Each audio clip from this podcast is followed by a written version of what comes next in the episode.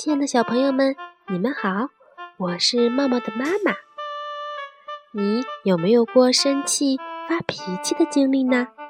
今天我们来讲一个有关于生气的故事。故事的名字叫做《苏菲生气了》。一天，苏菲正在和大猩猩玩偶，还有一个玩具卡车玩得起劲。的姐姐突然跑了过来，嘿嘿嘿，哈哈哈哈！大猩猩，大猩猩，该轮到我来玩啦！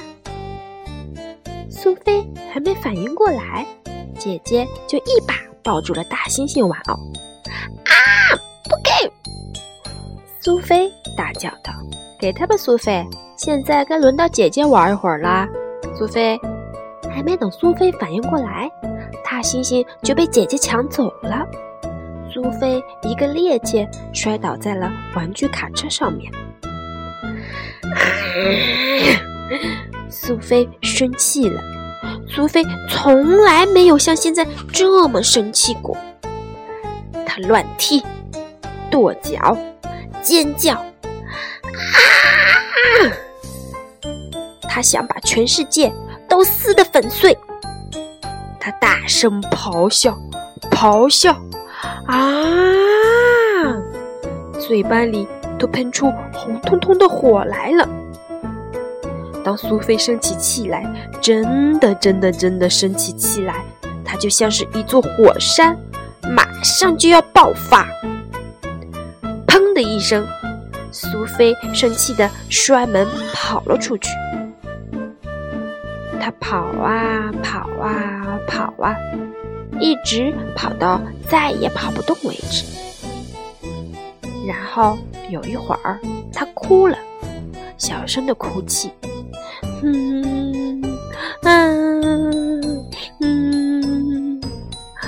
他继续往前走着，走着，他看见了岩石、树、蕨草，他还听见了鸟儿叫。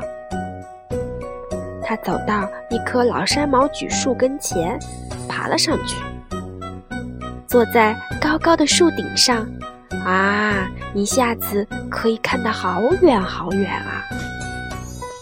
他感到微风轻柔的、轻柔的拂着他的头发，他看着远处起伏的水波，大自然轻轻地抚慰着他的心灵。